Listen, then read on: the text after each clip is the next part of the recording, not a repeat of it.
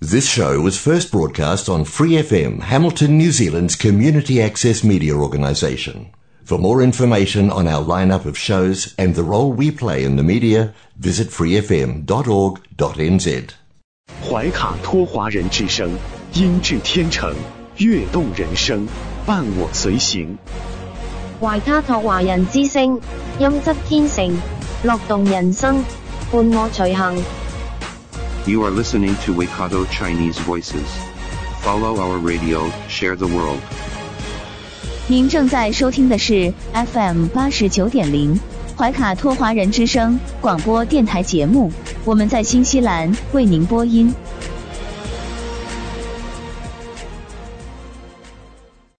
亲爱的听众朋友们，大家晚上好！感谢您如约守候怀卡托华人之声。时间来到了二零二二年十二月二十号星期二晚上的七点钟，这也是我们圣诞节之前的一期节目了。在这里啊，主播奥斯卡代表所有的电台同仁，祝福各位听众朋友啊，有一个愉快的圣诞假期。那么接下来我们今天两小时的华语播音将会由我奥斯卡还有我的搭档一起来陪伴您。那么，首先和您见面的栏目依然是您熟悉的《中新时报》特约播出的读报时间。您将会了解到明天即将出版发行的《中新时报》各个版面的精彩内容。关注天下，服务新华，主流视野，时代情怀。读报时间由《中新时报》特约播出。周二的中文广播节目，我们首先进入到了由新西兰南北岛全国发行的《中新时报》特约播出的读报时间。主持人小峰和奥斯卡会在这里和听众朋友们分享明天即将出版发行的《中新时报》各个版面的精彩内容。我们首先来关注一下《中新时报》版号一零二新西兰国内新闻。王小龙大使会见惠灵顿市长。二零二二年十一月十七日，王小龙大使会见新西兰首都惠灵顿市新任市长托里法诺。王大使祝贺法诺成功当选惠灵顿市长，感谢惠灵顿市政府长期致力于推进中新地方友好交流合作。积极为本地华人社区工作、生活、学习提供支持，并保障其合法权益，为中国使馆也提供了宝贵协助和便利。使馆愿同市政府加强沟通与合作，以中新建交五十周年为契机，深化双方各领域交流合作。法诺市长感谢大使的祝贺，表示。他本人高度重视发展同中国地方政府的交流合作，高度重视本地华人群体对新西兰多元文化建设和经济社会发展做出的重要贡献，愿继续为增进两国友好、保护华人群体利益做出努力。下面来关注《中新时报》百号 A 零二下一篇文章：陈世杰总领事。会见新中关系促进委员会主席麦康年。十一月十七日，陈世杰总领事应约会见新中关系促进委员会主席麦康年、执行董事孔思达、王俊超副总领事在座。陈总领事表示，中新建交五十年来，各领域合作取得长足发展。开创中国同发达国家关系中的多个第一。实践证明，相互尊重、互利共赢是不同政治和社会制度国家间友好交往的黄金法则。前不久闭幕的中国共产党二十大强调，中国始终坚持维护世界和平、促进共同发展的外交政策宗旨，致力于推动构建人类命运共同体。中方将坚定不移、全面深化改革开放，推动高质量发展。这为中国和包括新西兰在内世界各国继续开展合作指明方向。二十大闭幕后，中国又成功举办第五届进博会，参展方数量和意向交易额均创新高，充分表明中国坚持对外开放的决心和意志。总领馆愿同委员会继续保持良好合作关系，共同促进双边交流互动，为开创中新关系更加美好的五十年做出更大贡献。麦康年主席祝贺陈总领事履新，介绍了新中关系促进委员会设立背景、发展历程、机构设置和人员组成等。麦康年主席表示，委员会成立以来，始终致力于促进两国政界、商界、学界等各层次交往合作，加深两国民众了解和友谊。新中两国有着友好交往历史。尽管政治制度存在差异，看问题角度不尽相同，但双方完全可以坚持对话协商，不让分歧定义两国关系。我认真研读了习近平主席二十大报告，高度关注本届进博会委员会，愿秉持初衷，帮助新各界人士加深对华客观正确认知。继续促进两国友好交流与合作。让我们来到《中新时报》B 零二财经版第一篇文章：纽币对美元、人民币直线上扬，中国防疫政策或起关键作用。今年九月底，纽币对人民币曾创下近一年来最低点四点零四零六。然而，自本月中旬开始，汇率开始从低谷中迅速回升。纽币对美元、人民币不断上扬。十一月十日，美国发布了最新一期的 CPI 数据，结果比预期的要疲软。自此，纽币汇率便不断走强。今天，纽币对美元的汇率也巩固了上行走势，为零点六一零一。上周的区间则在零点六零六零到零点六二零零之间。上周纽币对美元汇率曾两度试图突破零点六二，但在美联储言辞激烈的背景下未能成功。许多官员提醒市场，尽管数据走软，但持续高企的通胀仍是美国经济的头号问题。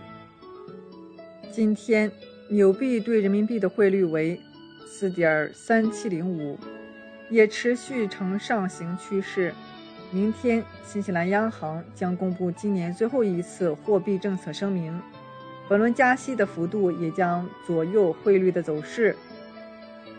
有经济学家指出，如果新西兰央行坚持连续第六次加息五十个基点，那么纽币对美元可能会回调至八到十月跌势的中间点。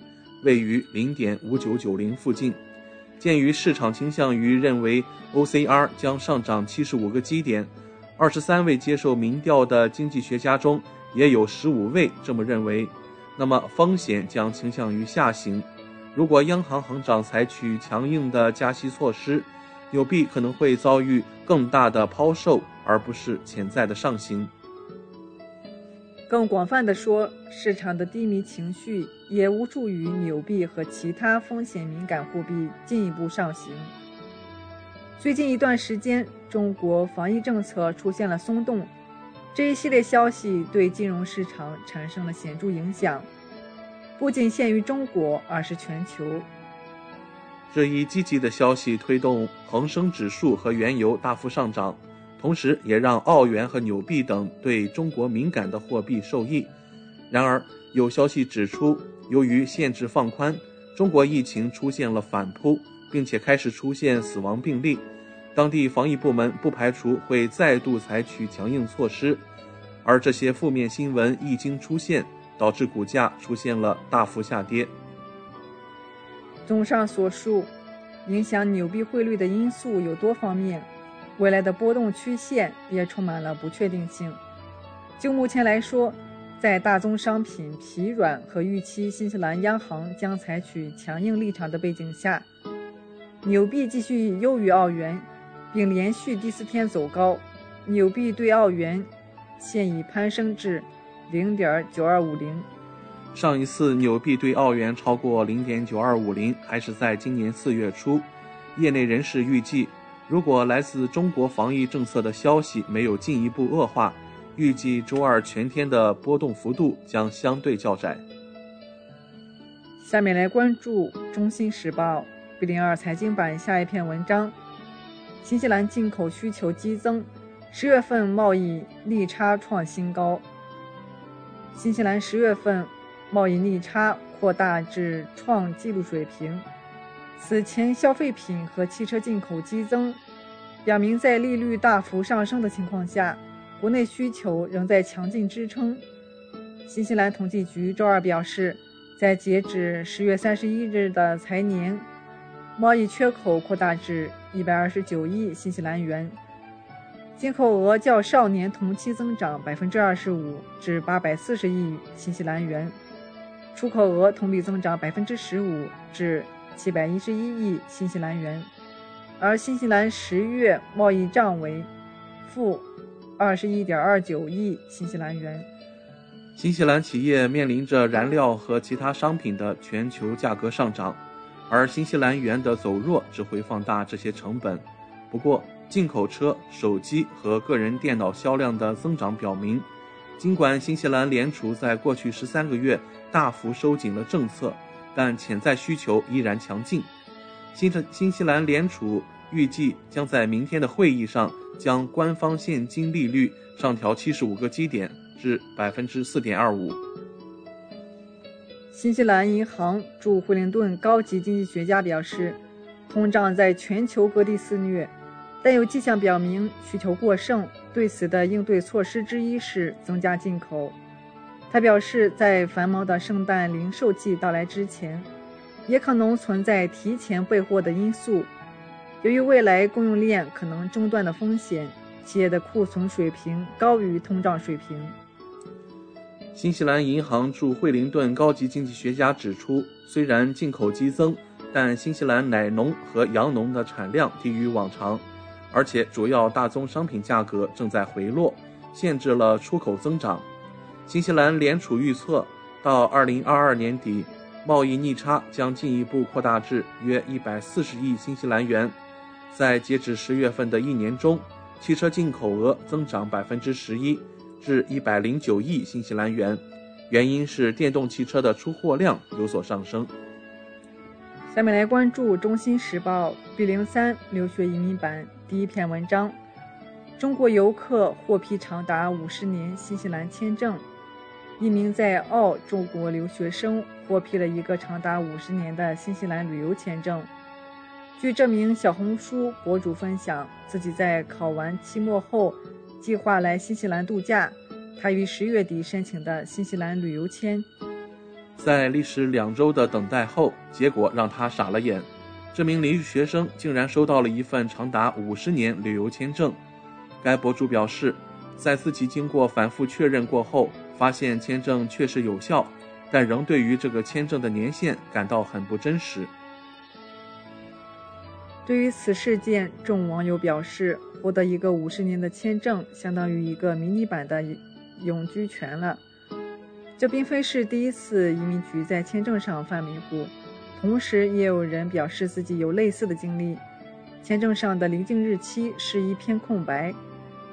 随后跟移民局核实后，移民局表示是工作的失误，并重新签发了一份新的签证。让我们来到《中新时报》C 零二旅游版第一篇文章：新西兰西岸大区推出全新宣传计划。近日，新西兰西岸大区推出全新宣传计划，希望激起更多好奇旅行者的兴趣，进而进行一次宏伟的西岸大区冒险，或是在一无所有中学会安顿自己的身体和心灵。西岸大区开发目的地和旅游经理表示。全新夏季宣传活动将以一系列有趣视频展现，不但展示着典型的低调西海岸大区时尚风格，也反映出当地居民的微妙幽默气息，让所有人都能够发展西安大区，不管是谁到访，都能拥有一个非常美好的假期。他强调，在现在充满噪音又高度复杂和繁忙的世界中，西岸大区提供的平静环境和精神，容易引起潜在游客的共鸣。例如，一段视频说，游客抵达后有超多的事情可以做。也可以选择什么都不做，像是在吊床上放松，欣赏帕帕罗瓦国家公园令人惊叹的石灰岩悬崖和尼考棕榈树背景。谈到西岸大区的丰富体验，游客可以探索新西兰最高的山脉，或是在巨大的冰川上来一趟直升机搭配徒步的旅行，亦或是乘坐喷射快艇进入世界。遗产荒野，同时也可以前往地下深处寻找稀有宝藏。如果游客不想要一个充满动感的假期，只想放慢脚步，西岸大区未开垦的自然荒野也有许多非常值得体验的选择，像是静静地泡在天然热水池中，或是在悬崖顶的隐蔽住宿场所舒适的放松，亦或是在茂密的热带雨林中待在豪华疗养中心。享受奢华体验。根据数据显示，由于新冠疫情相关旅行限制的实施，西安大区旅游业流失了众多全球游客，遭受了沉重的打击。与2019年相比，2021年国际游客的支出减少了7940万澳元。好消息是，随着边境的重新开放，国际游客正在回归。他们九月份在西岸大区的消费比二零二一年同期增加了二百六十万澳元，尽管这仍为疫情前的百分之六十二水平，但对旅游业来说是个积极的信号。从 DWC 的研究发现来看，三分之一的新西兰人从未去过西岸大区，而百分之九十二的新西兰人去过以后会想要再去。一名新西兰旅游旅行社业者认为，新冠疫情反复期间，西岸大区受到许多新西兰人的青睐。当地人视之为一个独特的后院，到处都是国家公园、瀑布、崎岖的海岸线、一望无际的海滩、白雪皑皑的山脉、野生动物和冒险活动。让我们来到《中新时报》C 零三房产版第一篇文章。多国住宅价格从飙升转向下跌。据日本经济新闻十一月二十日报道，全球住宅价格正在从飙升转向下跌。瑞典等国的房价已经比峰值时期下降约一成，美、英、德等发达经济体的房价也从今年夏季开始回落。为遏制通胀而实施的加息，似乎起到了效果。但规模达二百五十万亿美元的全球住宅市场，如果急剧收缩，势必会对家庭债务和金融机构造成不小的影响。东欧等地已出现金融系统动荡的预兆。加拿大央行将基准利率上调至百分之三点七五，从今活跃的该国楼市为之一变。加拿大特拉尼特公司。国家银行综合房价指数显示，九月份全国房价环比下跌百分之三点一，是自一九九九年有可追溯数据以来的最大单月跌幅。房子卖不出去，业主们无法周转资金，提供融资的基金和银行的损失也越来越大。二零二零年，出于应对新冠疫情的需求，多国央行同时下调利率。世界各地趁着低利率周期购房的人数都在增长，但是为遏制通胀而实施的激进加息导致市场发生变化。在新西兰，十月房价比今年一月峰值时下跌百分之十一；在瑞典，九月房价也比三月时的峰值回落百分之十一。率先加息的国家和市场，过热的国家房价下跌幅度尤其大。美、英、德等主要经济体的房价从夏季开始转向下跌。据瑞银集团的数据，全球二十五个主要城市二零二二年年中的住房贷款利率与一年前相比翻了一番，可以预计今后的房价将出现明显调整。在美国，三十年期房贷利率升至百分之七，时隔二十一年再创新高，房贷申请数量则跌至一九九七年以来的最低水平。住宅市场规模巨大，英国知名房地产经纪商第一太平戴维斯集团的统计显示，全球住宅市场规模在2020年达到250万亿美元，是全球股市市值的2.5倍。如果住宅市场萎缩，那么家庭开支和银行业都将遭受广泛的负面影响。韩国房地产市场对于家庭开支的影响令人不安。韩国家庭的债务达到可支配收入的百分之二百，由于八成以上房贷都采用浮动利率，利率上升对很多家庭造成了严重冲击。房地产市场的变化甚至在东欧直接导致了银行破产。九月，波兰的盖廷诺布尔银行被迫接受公共救助。自金融危机以来，该国的住房贷款一直存在问题。以瑞士法郎计价的低息房贷一度盛行，但随着波兰货币兹罗提对瑞士法郎出现贬值，越来越多的波兰人无力偿还房贷。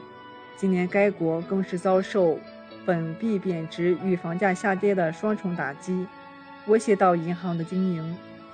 英国牛津经济研究院的计算显示，当房价下跌导致的逆资产效用、投资下降和信贷标准收紧三重负面因素共同作用时，全球国内生产总值增速可能从百分之一点三的标准线骤降至百分之零点三。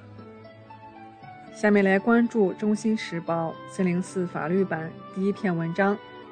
新西兰酝酿把投票年龄降至十六岁，获最高法院支持。新西兰民间呼吁降低法定投票年龄的声音获得最高法院支持，该年龄有望被降至十六岁。新西兰最高法院接受将投票年龄降至十六岁的上诉，于当天上午裁定该国十八岁的投票年龄。违背权利法案的要求，但只有议会才能决定法律的修改。新西兰总理杰辛达·阿德恩表示，政府将起草把法定投票年龄降至十六岁的立法，然后提交议会表决。阿德恩说，该法案通过的前提是在议会获得百分之七十五的多数支持。Make It 十六组织一直希望将法定投票年龄降到十六岁或十七岁。在二十一日上午听到法院的判决时，该组织成员喜极而泣，表示这是一个巨大的进步。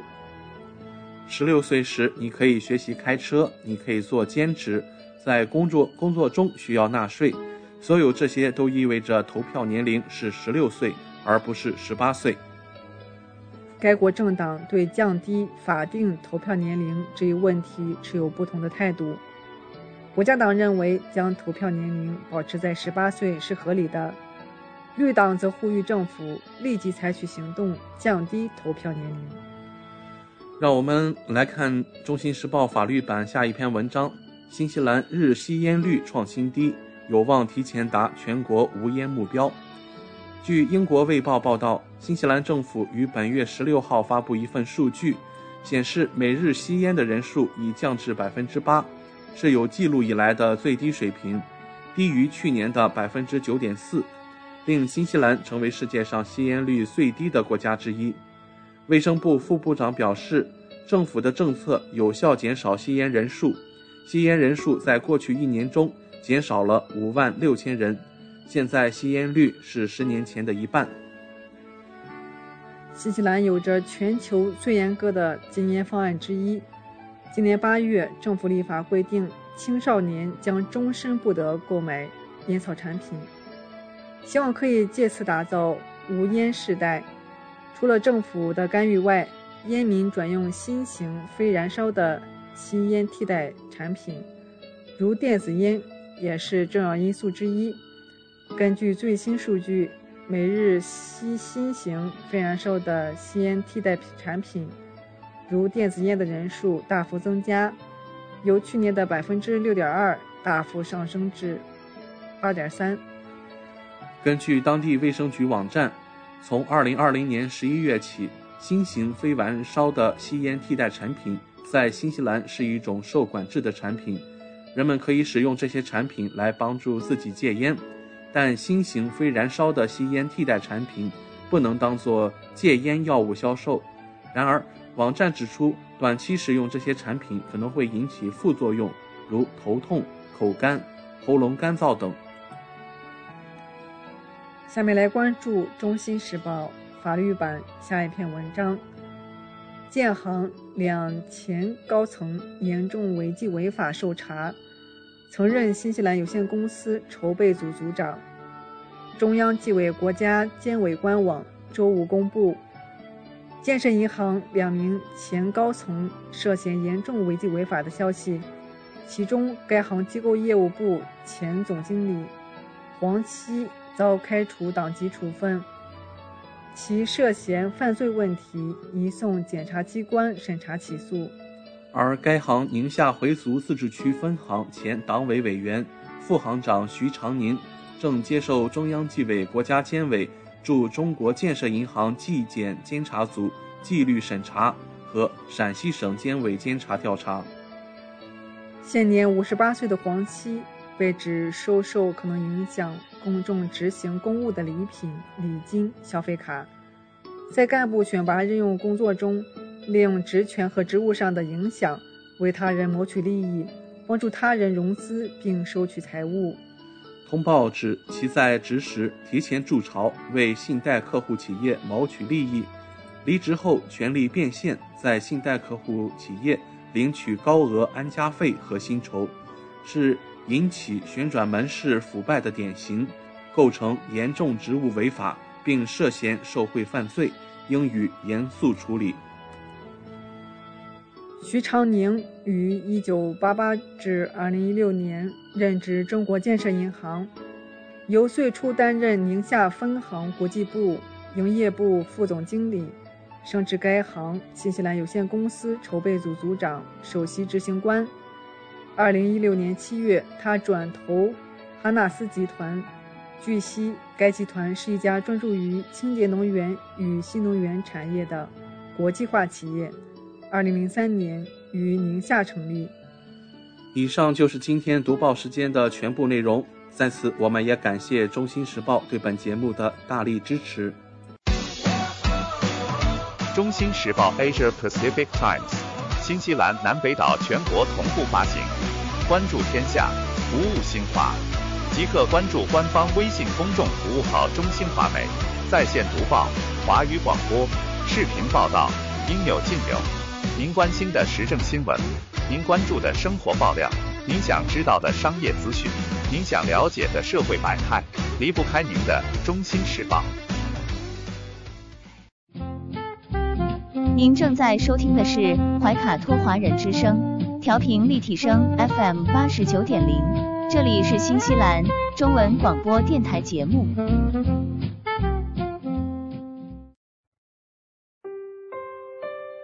我是您的私人健康顾问，我也是您的保险索赔专家，我更是您的家庭风险管理和理财专家。丽丽谈保险，每周二晚上七点半准时与您相约怀卡托华人之声。亲爱的听众朋友，大家好，欢迎来到您熟悉的“莉莉谈保险”专题时间。我们邀请纽西兰顶尖的专业保险和理财专家莉莉女士，与收音机前和正在线上收听节目的新朋友、老朋友们打个招呼。各位听众朋友们，大家晚上好，我们又见面了。我们知道您是全球百万圆桌 MDRT 顶尖会员。纽西兰第一位获得全球华人金融保险业最高荣誉国际龙奖 IDA 白金奖的保险顾问，新西兰保险行业大奖 Ascent 最高奖项白金奖和 Apex 最高奖项白金奖的获得者，很高兴您做客我们的节目。谢谢奥斯卡。嗯，晚上好。之前的节目中，我们聊到了医疗保险中垫底费的问题。今天我们请 Lily 来跟我们聊一聊保单中的自动更新功能。据我所知啊，保险合同是投保人与保险公司之间签订的具有法律效力的效协议，所以保险合同一旦签订，不是应该固定不变的吗？请问保单条款中的自动更新又是什么意思呢？嗯，对，这个呢，呃，其实呢，自动更新这一个功能呢，我们在英文中呢叫做 Guarantee Enhancement，那中文简单的讲呢就是自动更新。那么自动更新这个啊概念呢，其实它嗯并不是那么的常见，尤其是说大家如果有购买一些海外的这个保险的版本，你比如说，尤其像我们经常接触到看到有一些中国的这些保险。呃，那么以前比如说十几年前买的，二十多年前买的一些很旧的保单，那么它的这个条款呢并没有变动，嗯，因为就像您刚才所说的保。保险合同它本身就是具有法律效应的这个协议嘛，那协议既然一旦签订了的话，大家就应该按照协议上写的去执行。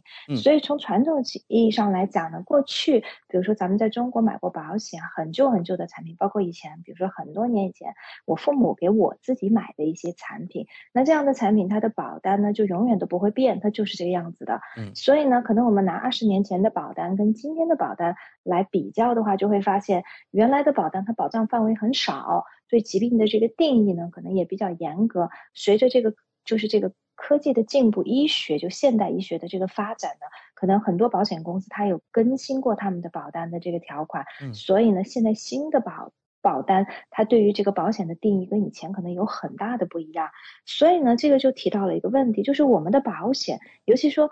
大多数人购买保险，我们都是长期持有的嘛，对吧？因为保险这个产品它本来就是一个以防一万一的，就是一个转移风险的一个工具，并不是说我们买了一定三五年我们就要索赔。那很多的人可能十年二十年持有保单，他不一定会索赔。所以等到他索赔的时候呢，可能那个时候他保单中对一些疾病的定义，对可以索赔的东西，跟这个。跟随这个当时索赔情况的时候，医学的一些定义、医学的发展，它就不一样。所以呢，这个时候呢，就容易造成旧保单呢可能不适用于现在的一些情况。那么，所以呢，现在呢，好的这个保险公司，特别好的保险公司，那像这种呢，保险公司很罕见，它就会在我们的保单中呢加这种自动更新的这种条款。意思就是说呢，我们购买了这个保单以后呢，如果保险公司以后推出新的条款，推出新的好的东西，把保险的保障范围扩大。然后把索赔的这个条件，比如说降低，然后呢让索赔的东西变得更容易、更多的情况下呢，他会免费的把这个新的好的东西给我们旧的客户。那么在在这种情况下呢，对于我们旧的客户来讲呢，那我们的保险虽然买的很早，但是我们的保单始终处于市就是市场上最领先的这个啊情况下。那么，所以呢，我举个简单的例子，你比如说我自己的保单，那我自己的保单，比如说我买了二十多年了，那我买的这个保单以前呢，比如说很简单，举个医疗保险的例子吧，我买的时候，那个时候医疗的保险呢是不保体检的。我们是不会报体检，体检是写在大免责里面的。嗯，那么后来呢？很多年以前呢，保险公司它做过搞保单的更新，那个时候是 Sovereign 的这个保险公司，因为我自己的保单是在 Sovereign，那么它就加了体检的这个嗯功能，加了体检的保障进去。那我作为旧客户，他也给我，所以我也享受。那么所以我的保险立刻就可以使用，可以做体检。那么这个体检的。这个好的这个嗯体体检的这个 benefit 呢，在这个啊。两个月前呢又做过一次更新。以前呢我们的限额呢是五百块钱，现在呢更新到了七百五十块钱。如果我们有加入 Vitality 的话呢，那么它更新呢之后呢就变成了七百五十块钱。所以我的这个保单呢现在也可以做七百五十块钱的这个体检，所以这是一个很好的。还有呢就是比如说我自己旧的保单，以前 N 年 N 年前我以前买的时候呢是没有这个怀孕生产方面补助的，结果后来呢它更新的时候它也给我了。怀孕生产方面的补助。所以呢，比如说在我生我们家老三的时候呢，我们就可以使用它的这个怀孕生产方面的补助，可以去做这个无创 DNA 的检查等等，这些都可以索赔。所以呢，这个就是我旧保单虽然是没有，可是新的他会给我。还有一个呢，就是使用的比较频繁的就是海外就医。我买保险的那个时候呢，可没有海外就医这个概念。就是保险公司它都不会把你要去海外就医，可是呢，很多很多年以前呢，各家各大保啊这个好的这个保险公司，它都有在它的保单中增加这个海外就医这一部分。那我的保险呢也享受这种 pass back，所以呢，我的保单也拥有海外就医。如果我现在就拿着我的旧保单，我想要选择性的去海外做手术做治疗，那么我的保险也是会赔的。那所以就说这个呢，在这个啊，我们在讲到这个自动更新呢，是保单中一个特别特别特别好的一个条款，就是因为说我刚才提到的，我们买保险的时候呢，这个合同无论是怎么样的，它是根据当前的这个情况、保险这个环境、医疗医疗的定义去制定的。那么十年、二十年、三十年之后的话呢？那很显然会发生很大的变化，尤其对疾病的定义，尤其对这个索赔的很多的东西。那么，所以如果保险公司能够在保单中加一个这种 guarantee enhancement，就能够保证我们作为旧客户永远享受到最新最好的东西。另外还有一个呢，就是最典型的例子就是这个，比如说我们的大病保险，大病保险呢也是经常做更新。尤其是说，在好多年前，整个这个医学上的定义对于这个心脏病，说到这个心脏病，以前呢，就是说保险这个行业理赔心脏病呢，绝大多数的保险公司对于心脏病的索赔呢，一定要有典型基金酶变化，就是说他这个他在做这个就是测试的时候，他对这个 troponin 心肌酶这个变化要求很高，就是说你必须要达到很高幅度的这个。变化，那么问题就在于是说呢，随着这个医学的这个发展呢，它这个在测量的时候呢，我们叫做 clinical definition，就是就是这个临床的定义中呢，就发现是说经历心脏病的人，他不一定他的 troponin 的这个经济酶的这个变化的幅度能够达到那么大。那么如果按照保险公司的定义，它就算不上可以索赔，就按照他原来旧的定义。那可是医生又会说你这是得了心脏病，所以就会在索赔的时候造成一个误会误解。病人听到啊，医生告诉我我得心脏病，可是我保险又赔不了，那保单中又写我会理赔心脏病，可是索赔的时候又发现我是赔不了的。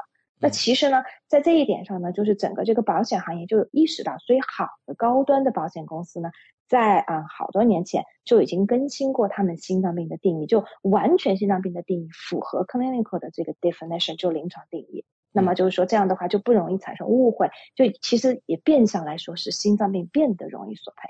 那有的保险公司，尤其像有的银行的保单，我现在都还能看到市面上很多的保单，它对于心脏病的定义就没有更新过，完全没有更新过，还是使用旧的这个心脏病的这个定义，差别就相当的大。也就是说，其实这种东西呢，我们在购买保险的时候，绝大多数客户是不知道的。完全不知道，但是在索赔的时候就会有体现出明显差别。为什么？就是变得一种情况，一家公司能赔，另外一家公司就赔不了。嗯，好的，谢谢李李的介绍。那听众朋友或许会有这样的疑问：保单中的自动更新会导致我的保单条款变差吗？我原来保单中旧的一些好的条款会不会被取消呢？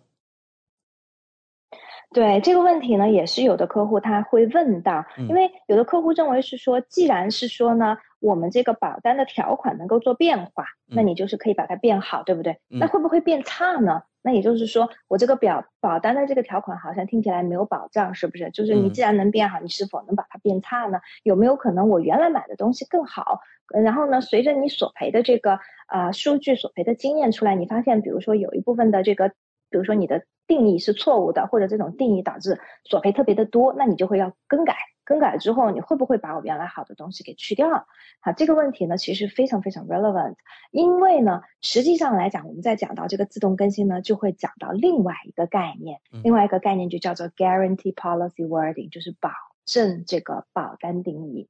那么，如果好的保单中呢，它也会有保证保单定义，也就是说呢，它会保障你的这个保单的定义呢，不会往差的走。嗯，这一点就很重要了。就是它不会去把你的这个里头好的东西给去掉，同时它还会给你添加自动更新，就是更新更好的东西。也就是说呢，好的保险，现在市面上最好的保险公司呢，它的保单的定义是，如果我们在索赔的这一刻，我们来两相对比你旧的保单的定义跟新的保单的定义，两者总取最优，永远取对你来说最有利的。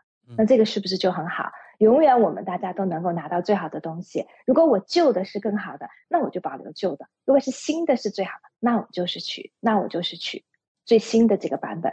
所以呢，这种定义其实是最好的，因为两者中无论什么时候来做对比，我都是取最优的。因为实际上我们在这个行业中就有遇到是说有旧的这个保单中比较好的东西，随着这个时间的推移，保险公司这个索赔的，比如说。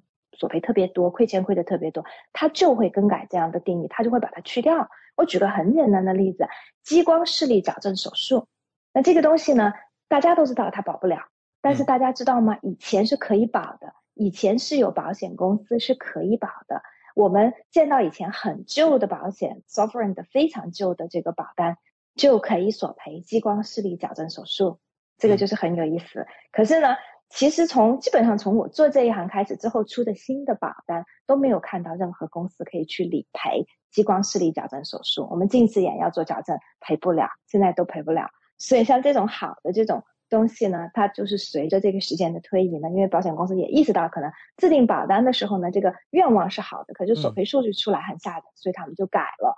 还有的旧的这种保单，我能看到比较好的呢，你比如是说客户没有索赔，然后呢每隔十年返还。比如说一半的保费，像这种东西，然后呢，使用于特别健康的这种客户，包括年轻人的客户也会，因为就相当于说你的保险交了，我说我还可以把钱退一部分，大部分给你。那我之前就有客户拿回来自己以前的这个保费的，所以像这样的东西也是就没有了。随着这个市场这个发展之后呢，它也就没有了。然后呢，还有就是呢，我们其实也能够看得到。保险呢，就是有保险公司，市场上有保险公司，他会把这个客户的保单变得更差，就是因为他这个客户的这个保单里面呢，他没有带这种保证 （guarantee policy wording），就是保证我的这个原有保单的版本的这个定义。那么比较典型的一个例子呢，就是在医疗保险中呢，我们经常能看到 Southern Cross 的这个保单，南十字星的。保单，因为呢，我们之前有帮客户索赔的时候呢，就遇到过这种情况。我们的比如说啊，南十字星的客户买了有十几年、二十年的客户，那以前也索赔过同样的问题。然后呢，结果在啊去年的时候呢，索赔这个住院住院补助。以前呢，他这个住院补助呢是会赔一百块钱一天，就是住公立的这个医院住在里面，还有个住院住院补助，很多保险公司都有，有的公司赔三百块钱。有的公司是赔一百块钱，那么这个客户呢，之前就索赔过，好多好多年前就索赔过，那个时候住院就赔了，就每天是赔一百，所以去年的时候理所当然的客户也想要赔，对不对？因为以前赔过，可是的话呢，在去年赔就赔不到了，为什么呢？是因为南十字星公司把这一条给去掉了，哦，把这一条给去掉了，所以当我们跟客户解释的时候，客户就非常不理解，说为什么保险公司他能够就自己就把这条去掉了呢？他也不经过我同意。那为什么呢？就是因为他的保单中有这么一条，我们可以更改你的保单。嗯，但是所以呢，就是说这个就是保单中它会有这样的缺陷，对。所以就说我们在购买保险的时候呢，有的时候呢，当然是要综合的去考虑，但是呢，很重要的一点呢，就是我们其实要看一下这个公司它的 track record，就是它在索赔，它在怎么对待旧客户，尤其是这个公司。怎么对待旧客户非常非常的重要，因为我刚才也提到了，我们的保险都是长期持有的，十年、二十年、三十年，甚至一辈子。很多的人他可能到了二十年后开始索赔大一些的东西，慢慢就越来越多、越来越多的索赔。如果那个时候发现我们的保单不好，要来换是根本来不及的。所以呢，看保险公司怎么对待旧客户，就是当他更新的时候，你比如说他推出更好、更新的东西，他会不会都给旧客户？因为你可以，你可以想象，如果保险公司给旧客户，对他来说，他会马上面临很多的索赔，因为这个东西以前旧版本是不保的，但是我现在马上又给所有的旧客户，旧客户交的钱还是他们原来旧的这种 rates，并没有改改变。虽然大家涨价，因为医疗通货膨胀的原因，大家都涨，可是对于旧客户来说，他本身的保单是以前买的，所以你马上给他，比如像体检这样的东西，你马上就给旧客户，那马上他就可以索赔，对不对？那对保险公司来说，面临的就是很多的索赔，立刻就可以去做，尤其像体检这种东西又没有门槛，所有人都可以去做，可以去做这个呃体检。嗯，那么在这种情况下，你看一个公司怎么样去对待旧的客户，你就能够知道这个公司它的其实索赔的理念到底有多好。因为大家买保险，不要光去比价格，也不要光去看字面上哪个公司的哪一条，就尤其是说我经常看到，比如说某有的保险顾问说某一个公司就一条特别好，其实光看一条没有用。为什么？因为往往像这种挑出来一条去做比较的，不是所有人都能够用得到的。你要看就是整个的全面去看，说这个公司它索赔是否好，尤其是说它在保单怎么样对待旧客户，包括涨价也是一个很重要的。你看就是，嗯，之前应该是在今年初吧，今年初，呃，Partners Life 公司对它的这个风险类的产品做了很大的一个调整，当时在这个所有的这个金融的杂志上都有说。那么我们就会有接到是说有的客户他之前比如说买的这个公司的产品，然后一下子涨很多很多，那这些客户很多就会觉得说很难承受。但大多数这些客户就算来找我们，我们也帮不上忙。为什么？因为你也不能够换，因为身体上出现问题了，那你怎么办呢？你没有公司愿意接收你，那你就只能待在原公司。我们也是劝这些客户，那有的时候没办法。你就只能待在原公司，待在原公司，他又觉得非常非常的贵，因为同等类型的产品，它比别人的要贵出，比如说百分之三十或者更多。那尤其在额度买的高的情况下，那就更贵了。对，所以呢，这个就是保险呢，一定是一个看要一定要看长期。我们在选择公司、选择保险计划、选择保险顾问，一定不能短视，因为就是这个产品一定是一个长期的。所以，通常来说，一般保单自动更新时都会做怎样的调整呢？能否请 Lily 给我们举几个例子？对，保单的更新呢，它通常的调整呢是第一个增加新东西，就是原来不保的，现在可以保进去，这是第一种调整。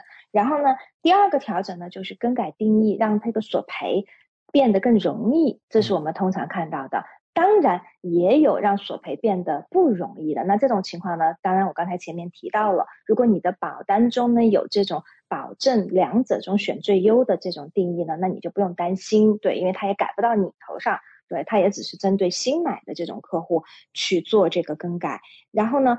呃，通常情况下来讲的话呢，就是我举一些比较呃这个，比如说实际上的例子吧。你比如说我拿我自己购买的这个保险产品来举例子，我买的这个呢，原来叫 s o f e r n 现在叫 AIA 的这个医疗的这个保险吧。那么这个保险呢，在四月份我刚才提到了，在两个月前呢，啊，它做过一个就是更新，就是做过一个这个医疗保险的这个更新。那我个人觉得呢，这个更新这一次的更新其实是比较好的。保险公司通常呢一年可能会做一到两次更新。其实这边的保险公司挺好的，就是它会随着这个市场还有医学上的这个发展，它经常会去把这个定义变得更好，然后呢，让我们更多的东西都能够保障进来。你比如说，我举个简单的例子吧，你比如说像 AIA 这个公司，它在四月份做的这个更新里头呢，第一点就刚才我提到的，我们做体检的，原来加入了 Vitality 的会员的这。就是我们这群人从五百块钱的体检限额就变到了七百五十块钱，嗯，那所以呢，我们立刻就可以用，哪怕我原来的限额已经用到，今年限额已经用到这个五百块钱，但是我马上多了两百五十块钱出来，我就还可以再用，所以这个就是比较好的一个一一个做法。然后还有一个呢，就是比较好的一个做法呢，就是说它，比如说我们在做手术的时候，然后呢，我们都会有一个垫底费。我们之前医疗保险有提到过，大家会购买垫购买医疗保险的时候，选择住院手术方面的垫底费。那么他做这个更新的时候，他就说，如果我在三个月内，然后呢做相关手术，我就可以免掉这个垫底费，因为这种情况很常见。有的时候，比如说做一个手术，一次手术呢只能做一边，然后剩下一边呢可能要做第二次手术，可能就在。一两个月左右就接着做，那么这个时候呢，付两个垫底费很显然是不太合适的。嗯，对，所以就说呢，呃，而且正好可能这个索赔又跨了保单年，因为一个保单年我们垫底费是只用付一次的，对。所以呢，像现在呢，就是呃，他有出了这一条，说就算你跨保单年也没关系。那么这个三个月内呢，做同类型的这个手术，我们就可以免掉这个垫底费。然后呢，另外一个呢，就是它也增加了，你比如是说，哦，它叫这个 loyalty 的这个 benefit，就是说你成为它的这个啊，你你你成为它的这个会员啊，就是一段时间以后呢，通常是三年以后，那么它就能够保障呢，就是女性做 breast reduction，然后还有呢，我们可以做这个减肥手术，还可以做减肥手术。对你比如说做这种啊 gastric，对 gastric 的这种手术，它就都。包进去了，当然它会有一个限额，对，但是呢，它这个也是可以保的。然后呢，另外的话呢，它对于这种你比如说做啊癌症治疗以后的话呢，它有的比如说女性乳腺癌，然后它有做了这个乳腺切除的话，它可以做这个啊脓胸手术，然后呢也是。就是在这种就是嗯原来的这个基础上，让它变得更好。还有一个呢，就是比较常见也比较好的一个，就是一个一个 benefit，我们经常使用的。你比如说去海外做做做这个手术跟治疗，以前的话呢，所有的保险公司呢，就是但凡高端保险公司，但凡是保障去海外的这个治疗的，它都是保百分之七十五纽西兰的这个费用。就是比如说我在纽西兰要花十万纽币，那我去海外最多赔到七万五纽币的上限，它是这样子保的。那现在他把这个百分之七十五增加到了百分之八十五，这个是非常不错的，所以百分之八十五就高了很多了。而且呢，他赔来回两张飞机票，就自己还有陪伴的家人的飞机票，他都赔，而且他还会保翻译的费用。据我所知呢，可能这个是市市面上唯一一个保险公司出钱翻译的费用，因为你想嘛，我如果去海外的话。当然，除了去澳洲、去美国，那我去亚洲的国家都会存在一个翻译问题，对不对？无论我是去中国、去香港、去日本、韩国做，那不都是语言都是当地语言嘛？那么你要索赔英文的保险公司就得让你提供翻译件嘛，对不对？那这个自己出这笔费用还还不便宜，那所以现在保险公司会出这个翻译的费用，所以就让我们这个索赔呢变得更加容易。最好的一个，它这个就是它这个保单更新最好的一个呢，就是它对于新生儿最常见的七种。先天性的疾病，它可以保障了，因为以前呢，我们的高端医疗保险公司呢，各大公司它都是对于先天性的疾病，就是刚刚出生前三个月或前四个月出现的问题是不保的，看哪一家公司。你比如说 AIA 是三个月，NIB 是四个月，那么。比如说，有的孩子刚刚出现就出生的时候，他比如说有像鞘膜积液啊、脐颤呐，还有腹股沟颤呐，或者斜视啊，或者是说像这个呃汤太这种很常见，舌系带汤太的话，那你刚刚出生三个月内就发现，那就赔不了。可是呢，现在呢，像这些东西它都可以赔了，哪怕出生之后马上发现的，它就都可以赔。所以这个就自动加到我们新的这个保单里面，所以这一点呢是它的一个非常大的一个改进，我个人觉得其实是非常非常的好。然后呢，另外的话呢，就像我提到的大病。比如是说它的改进中，我看到的特别好的就是 AI 这个公司在新冠之前，新冠的出现的半年前，半年多之前，它其实加了一个兜底条款。我记得我们之前在节目中有提到过，它的兜底条款就是无论这个疾病是叫什么名字，是否在大病的这个 list 里面，只要够严重，它就都赔。那当时保险公司加这个呢，它的用意是很好，它就是希望是说，就算这个疾病不在我们列出来的大病的名单里面，但是你只要够严重，影响到你跟家人的生活，我们就应该赔。但是保险公司并不知道，他加完这一条之后，半年多之后就出现了新冠。很有意思，然后呢，新冠就其实新冠本身这个疾病就不在大病的 list 里面，但是呢，你新冠只要够严重，那么就可以赔，符合大病的条件，它就可以赔。所以呢，这个就是我们经常保单更新中能够看到的，保险公司会做这样的调整。嗯，好的，感谢丽丽今晚带来保单中自动更新功能的精彩介绍，和听众朋友分享了最新的业界资讯。选择丽丽就等于选择了一位私人健康顾问。保险索赔专家、家庭风险管理和理财专家，再次感谢您今晚带给我们的访谈节目。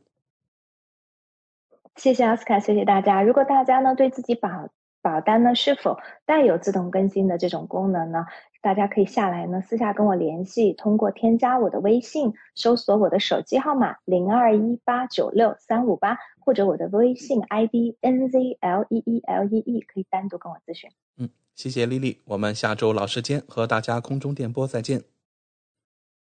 嗯，大家下周见。跟丽丽买保险，关键时刻从来不会让您失望。听众朋友不但可以在每周二晚间七点半收听到丽丽在怀卡托华人之声的专题节目。还可以在每周出版发行的《中新时报》财经、保险、金融版面找到 Lily 的专栏文章和联系方式。我是您的私人健康顾问，我也是您的保险索赔专家，我更是您的家庭风险管理和理财专家。丽丽谈保险，每周二晚上七点半准时与您相约怀卡托华人之声。怀卡托华人之声，音质天成，悦动人生，伴我随行。怀卡托华人之声，音质天成，乐动人生，伴我随行。You are listening to Waikato Chinese Voices. Follow our radio, share the world. 您正在收听的是 FM 八十九点零怀卡托华人之声广播电台节目，我们在新西兰为您播音。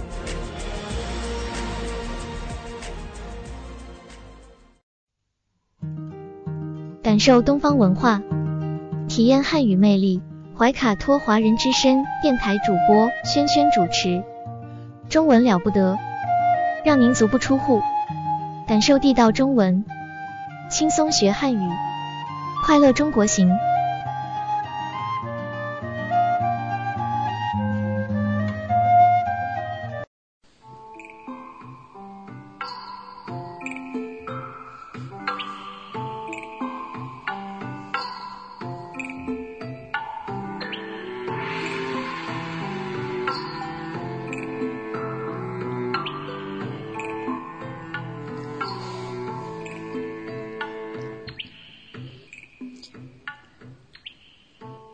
亲爱的听众朋友们，这里是怀卡托华人之声为您效劳。接下来呢，还是轩轩为朋友们带来中文了不得。无论在祖国还是海外，熟悉的乡音总是让人感到温暖亲切。中文不但博大精深，而且好学好玩，很有趣。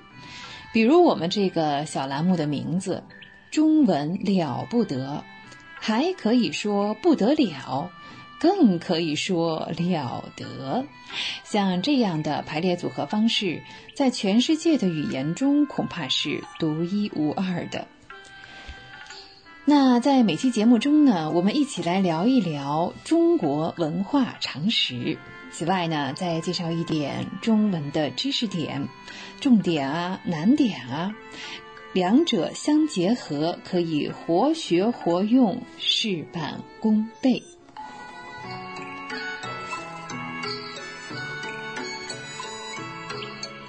在上期节目当中呢，呃，我们是聊到了长安城啊，古代的建筑学当中。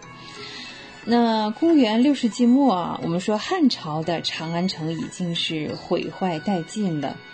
隋文帝杨坚重新统一中国之后呢，当时是命令了两个人，对，一个叫高炯，一个叫宇文恺啊。真正去做事情的是宇文恺啊。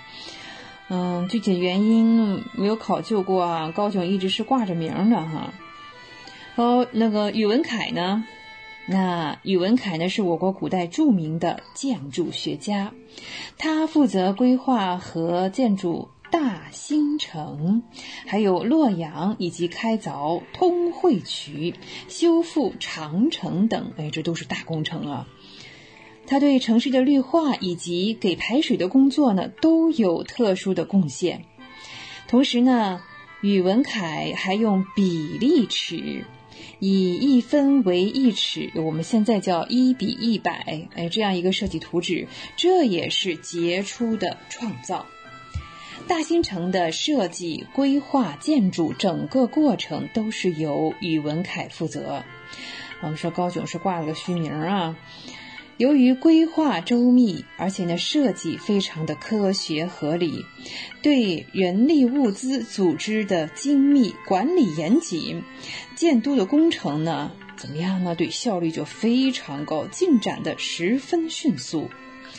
自五八二年开工，应该是六月开工啊，到当年的十二月，六个月基本完成，半年造出了一座城啊。第二年的三月呢就可以迁入使用了。前后呢历经九个月。大兴城的面积有八十四平方公里，这是相当于清代。清代也有长安城啊，但这个大兴城是清代面积的七倍。九个月呀，完成啊，这是我国历史上最大的都城——大兴城，也是历史上最早有规划的都城。大兴城的总布局呢是有中轴线，而且东西对称。哎，这让我们想起了嗯那个时候北京的古城是吧？嗯，那并且呢是第一次实行了分区规划，里坊呢区划是非常的分明，像有皇宫啊，有这个衙门、住宅、呃商贸、呃市场都有一定的位置。全城呢有三部分。建筑有序，先建的是宫城，在城中心的北部，这是皇帝居住和执政啊、处理政务的地方。然后呢，再建皇城，是啊，想不想有个电视剧叫《皇城根儿》啊？皇城呢又叫紫城，在宫城之南是中央的官署区啊，是不是相关的这个相关单位要在这里办公啊？最后呢，再见郭城，郭城又叫罗城。有没有想起一句诗叫“青山郭外斜”？对呀，山在这个城墙的外面啊，围绕在宫城、皇城三面，三城呢都有城墙来维护。在郭城里啊，南北并列大街十四条，这是南北方向。那东西方向横行的大街呢有十一条，这样呢就划分成了一百零八个里坊。就是到现在，为什么我们说街坊街坊啊，邻居叫做街坊？它是方形的，而且有坊墙，四周开门。其实这样数数啊，应该是一百零九，差不多哈。这一百零八个里坊呢，是整齐有序，而且是交通方便。主要的街道呢，宽达一百五十米至二百米以上。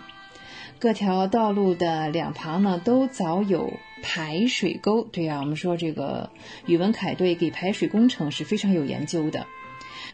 对呀，还有城市绿化也少不了啊。对呀，种植的树木啊。从南门明德门到皇城朱雀门，这是大街呢，是中轴的主干道。东西呀，哎，各有市场。你看，买东西就是由这个东西市场而来呀。呃，美市呢是占两坊，是全国主要的商业区。啊，这里面集中了像有商店啊、手工业的作坊啊。那市中的店铺呢，又按照这个行业不同的行业分片进行布置。其他的里坊呢，就是居民区。唐代的都城长安啊，嗯，其实就是我们说这个隋的大兴城，在原有的基础上呢，又开始了扩建，扩建了庞大的宫殿群，赫赫有名的大明宫，以及呢。兴庆宫，这样呢，呃，增筑了许多的佛寺啊，这不风景名胜又多了呀？是啊，同时呢，还疏凿了曲江池以及呢曹渠等等。如此一来啊，长安城更加的富丽堂皇。由于唐代中期以前啊，我国的政治、经济、文化还有外交各方面的发展，一直被称为封建社会的盛世。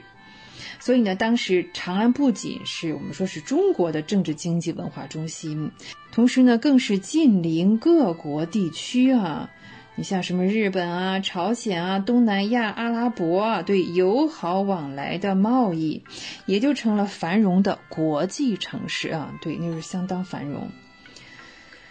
一个城市啊，特别是都城的规划设计，必然要联系到许多复杂的因素和条件，像地形、水源、交通、环境保护，对啊，环保不是我们现在才讲环保，我们中国人是自古以来就讲环保。我们不保护环境，这几千年这是怎么保留下来的呀？是吧？这是逻辑上啊，包括城市管理、军事防御，当然了，还少不了文化教育、经济建设等等。并且呢，要对所遇到的一切复杂问题能全面的考虑分析，而给予妥善合理的解决，这就需要有高度的文化科学水平，同时还要有雄厚的经济实力。在一千三百多年前，隋唐长安城的建成。这不仅仅是一个城市、一个都城的建设，而是中国古代文化、科学、经济诸多方面高度发达的标志。呃，从广大人民居住的房屋的布局来说啊，像中国说一宅房子，哎，实际上呢是由几个单位啊，主要的房屋，像附属的这些廊屋等等啊。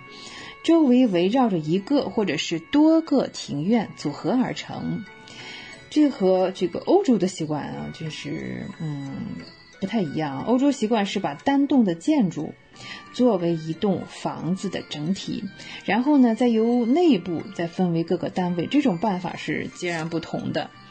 中国的这种庭院，像我们中国的庭院呢，将一部分户外的空间。嗯，其实是容纳到了建筑以内，这样呢，人住在里面呢，可以满足阳光、空气，包括其他的植物，像花木等啊，来调剂一下生活方面的各种需要。中国建筑的优点啊，其实到最近，在欧美建筑师的队伍当中啊，也受到了相当的重视，并且呢，欧美建筑师也接受了这种内外联系、打成一片的建筑观点。关于建筑的著作，我国最古老的应该说是公元前四世纪《周礼考工记》当中。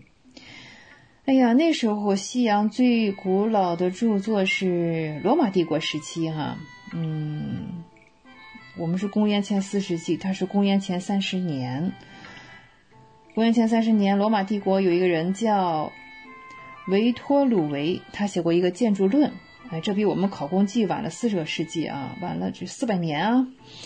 那我们说一下这个维托鲁维这个书啊，虽说是公元前写的，但是一直到了一四八六年，才在罗马用拉丁文出版。一五二一年呢，翻译成了意大利文，此后呢，才逐渐的普及到欧洲各国。这都已经一千五百多年了啊，不对，加上公元前，这将近两千年了。哎呀，这是普及的太晚了。中国的在考工记之后呢，又有宋代叶玉浩所著的《木经》。嗯，但是要说起来啊，最完备的专著是李介，李介所著的《营造法式》，可以说呢，它是两千年来我国木架结构建筑经验的一个总结。他把像梁架。斗拱，哎，这一部分呢，写作大木做作法。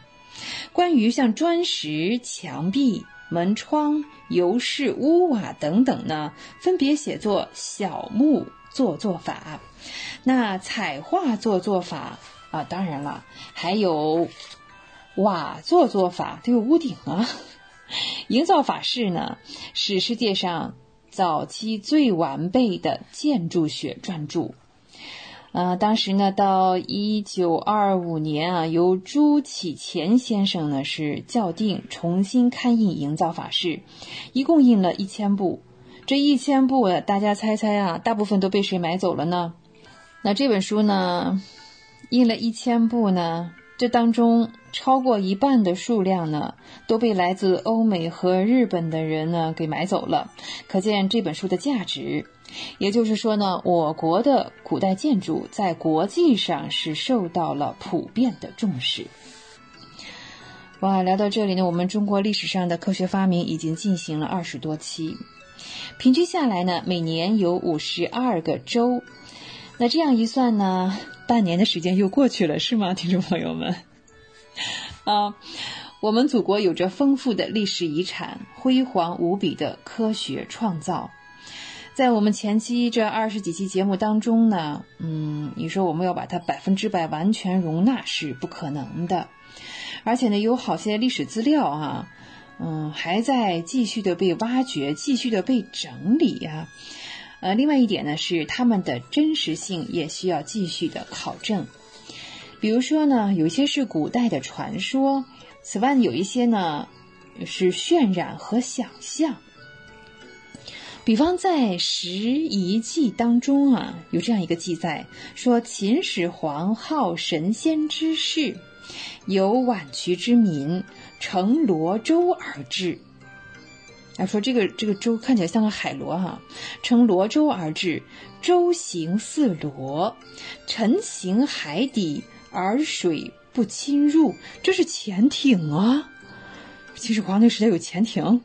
此外呢，在《志怪》这本书当中呢，还记载了说，齐公国民能为飞车，从风远行至于儋州，哎，商破其车，不以市民。十年西风至，复使给车而归。哎，另外一本书呢，叫《玉海》，也有同样的记载。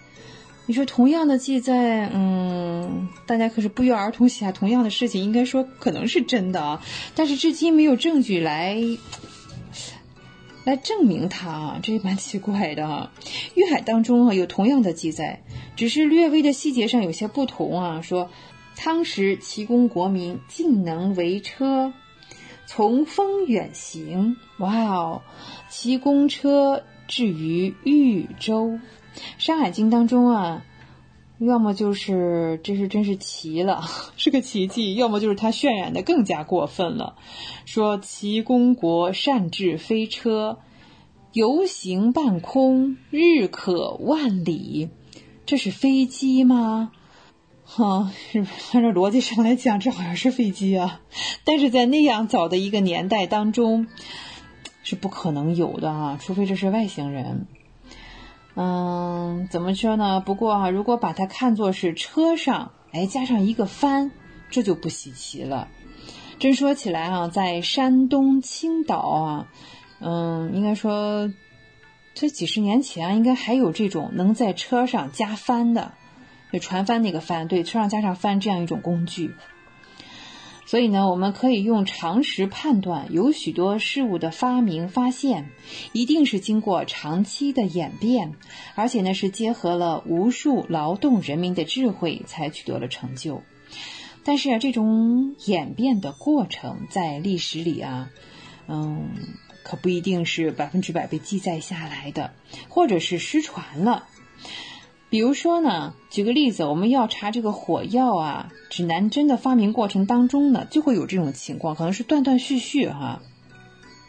很多历史上的资料，特别是上古的史料，难免呢会含有一些呃传说的成分。那这些传说呢，应该利用考古学的材料呢来加以分辨。呃，在我们聊过这么多中国历史上的科学发明之后呢，如果大家感兴趣哈，还有其他的书啊，可以供大家来阅读，像竺可桢《中国古代在天文学上的伟大贡献》，还有华罗庚先生《数学是我国人民所擅长的学科》等等啊，嗯，这个我不要推荐太多啊，不然变成了那个今天读书栏目了。啊，聊到这里呢，我们中国历史上的科学发明呢，嗯，这个系列节目呢，也算是，呃，拉下了一个帷幕。呃，非常感谢听众朋友们的关注和陪伴，也同时感谢我的同事们、各位同伴们他们的耐心和支持。那接下来呢，我们的中文了不得，当然了，我们当然会继续下去。至于未来的节目，我们会关注到哪一方面呢？嗯，哎呀，这个中国文化常识是讲也讲不完的，在下期节目当中呢，我们给大家揭晓，好不好啊？好，接下来的时间呢，我们要进入对呀，我们的这个中文小知识。今天的中文小知识呢，我们来讲一下，在中文当中啊，有一种修辞的方式，叫做反语。反语，哎，正反面的反，反语，在一定的语言环境中，为了增强语言的讽刺、批判的效果，或者是呢，为了风趣幽默这种意境，会故意的使用与本来意思相反的词语来表达句子的意思。这种的修辞格呢，这种修辞的方式叫做反语，也可以说啊，你看老外说说反话呢，对呀，也叫反话。反语呢，可以分为以正当反以及以反当正，哎，差不多是大概的分类哈，是这两类。我们先来看哈，什么叫以正当反？这就是说呢，用正面的、具有积极意义的词语呢，去表达反面的消极的一个意思。哎，这是怎么做到的呢？啊，我们像。嗯，提起中国近代的一位这个作家哈，朱自清先生，他非常有名的作品叫做《背影》。背影啊是回忆性的抒情散文，以真挚的感情，通过瞬间生活的感受，书写了父子的亲情。作品呢是紧扣了父亲的背影，像这个绘画当中的白描一样。由表及里的展示了父亲对儿子的真爱，同时呢，也是一种反衬的手法，烘托出了儿子对父亲的思念。这当中呢，有这样一段文字：他叮嘱我路上小心，夜里要警醒些，不要受凉；又嘱茶房好好照应我。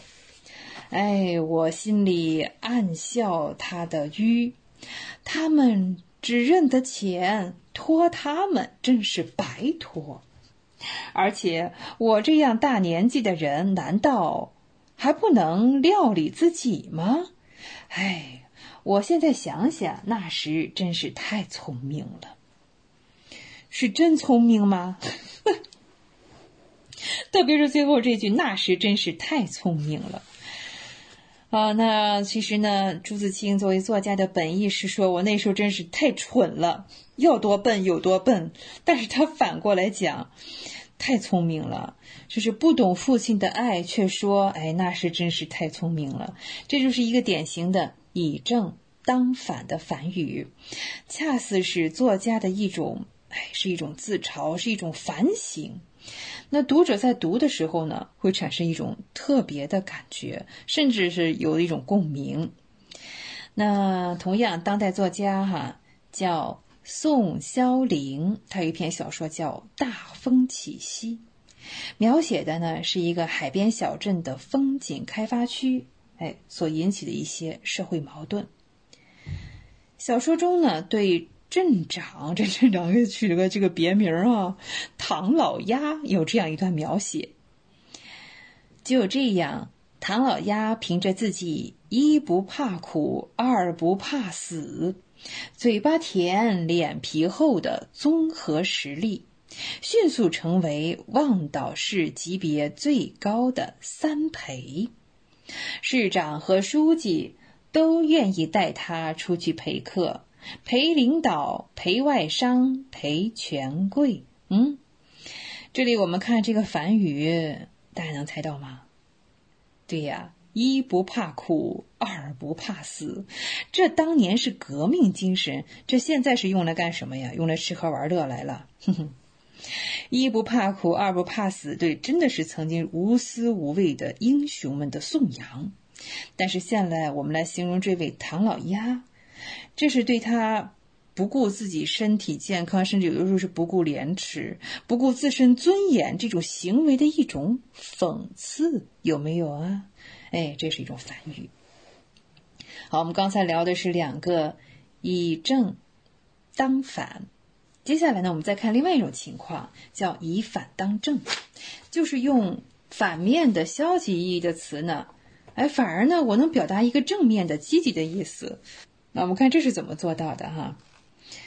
因为在会上负隅顽抗，哎，第二天，北京大学全校向马寅初发起了一场新的更大的攻势。这个负隅顽抗本来是一个贬义词的，我们是说呢，呃，残余的敌人拒不投降，或者是坏人拒不认罪。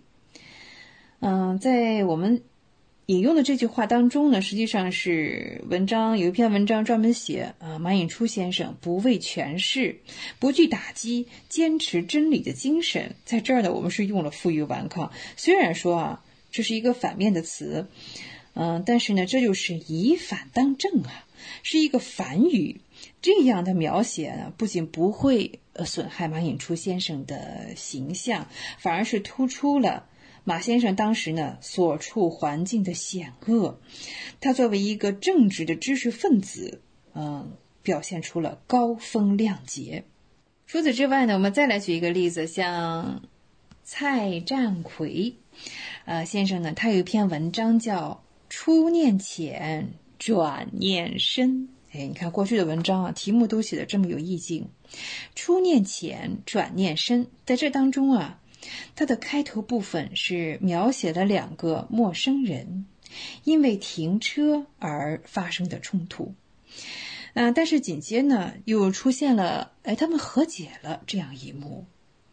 文章当中这样讲：“对不起，先生，我是来道歉的。刚才我很惭愧，我所在的布鲁克林海军船厂倒闭了，我在那里工作了多年。”真是心乱如麻，失去理性，做出了伤害您的蠢事。我希望您能接受我的道歉。那另外一个呢？哎呀，其实呢，艾达尔是一个很容易动感情的人，他被这个坏家伙，那可不是坏家伙呢，刚才出现了事故是吗？啊，这个坏家伙的一席话说动了。告别的时候呢，艾达尔竟然还流出了眼泪。那实际上，你看“坏家伙”这个词在这就是一个反语。虽然说这是一个贬义词，但是呢，这“坏家伙”是加引号的啊。虽然前面做错了事，但是呢，这个抢停车位呢，还打了人，可是他勇于认错。不仅他的遭遇是令人同情的。本人呢也显得很真实哈，又善良又有点可爱了。这个坏家伙一瞬间呢，是不是由坏变好了呢？所以您看啊，这个反语的使用呢，可以使语言的表现更加的有张力。当然了，我们也不能过度的，任何事情都不能过度的去用啊，要防止滥用反语。梵语呢用的过多呢，反而会显得油腔滑调和不正经啊。本来好好一篇文章呢，可能会破坏掉了。啊，聊到这里呢，哇，我半个小时的时间也要到啦，真的是飞快啊！啊，无论您身处何方，请不要忘记，中文了不得，中文不得了。我是萱萱。也欢迎您继续收听新西兰怀卡托华人之声的其他栏目。下期节目我们再会，再见。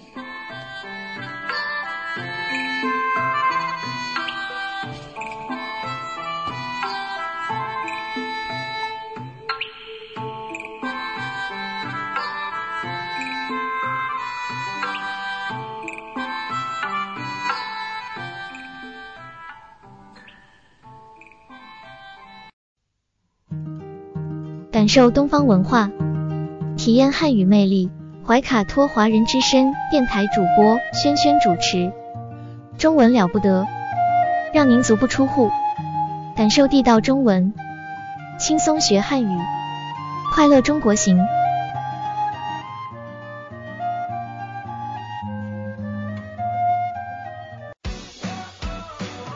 中新时报 Asia Pacific Times。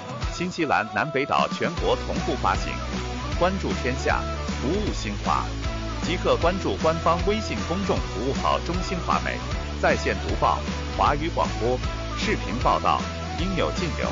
您关心的时政新闻，您关注的生活爆料，您想知道的商业资讯，您想了解的社会百态，离不开您的《中新时报》。您正在收听的是怀卡托华人之声，调频立体声 FM 八十九点零。这里是新西兰中文广播电台节目。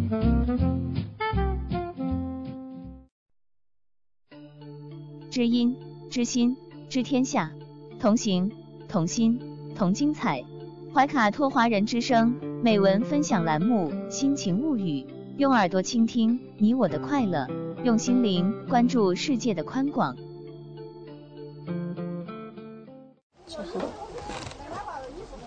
你一个人在屋里练？我一个人在屋。嗯，俺都打工去，打工去了。嗯。哦。再小高兴点，张个嘴巴嘛。你说家有的嘛？你给我张个嘴巴笑。我家儿子。小甜甜，小甜甜，一二三。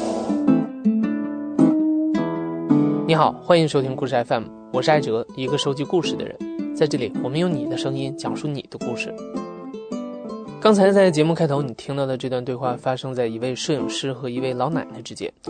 这位奶奶一个人住在山村里，子女们都在外打工。你或许能听到拍摄现场轻松愉快的气氛，在相机快门的咔啦声之后，奶奶咧开嘴，她的笑容在一瞬间被定格成了一张照片。但你应该不知道的是，这张照片其实是要给奶奶当遗照用的。这位摄影师叫杨鑫，八五后，是今天这个故事的讲述者。在过去的四年里，杨鑫和团队给近三千位老人免费拍了遗照。这些老人大多数是住在偏远山区的空巢老人。这张遗照是很多老人一生中除了身份证照片以外仅有的照片。我叫杨鑫，是来自于陕西省商洛市的一名公益人。我在抖音上的名字叫做高妹爱摄影，因为我长得比较高，所以大家经常爱叫我高妹。我平时的工作呢是记者，你做摄影记者，你就必须到现场去。我喜欢拍纪实这一块嘛，经常性的会去下乡，会在山区拍摄一些老人的照片。我当时是在采访，就是村子里面有一条河，河上面缺一座桥嘛，然后村里的人就跟我们讲，就是因为交通不便，和那边有一位老人已经去世了好多天了才被发现，家里人回来以后，匆匆忙忙的给办了葬礼。村民就是那种七嘴八舌的说：“哎呀，活了一辈子，啥都没留下，连一张照片都没有了。”然后活着的这些人，他们就会觉得特别惋惜。活了一辈子，连一张照片都没有留下，这件事让杨鑫有了很深的触动。他想起小的时候很爱听奶奶讲爷爷的故事，尽管他从来都不知道爷爷长得什么样子。我在上小学。到初中的时候，有一段时间，我奶奶是在我们家住的。下午放学，晚上没事儿，就在奶奶房子里面。嗯，经常会坐到奶奶那个床上，盖着她那种特别厚的那种被子。然后奶奶就跟我们讲讲他年轻的时候，讲我们爷爷。我爷爷去世的比较早，在我们家里面没有找到过爷爷的照片。我对爷爷的印象停留在我奶奶的口述之中。我奶奶跟我讲，我爷爷当年就是。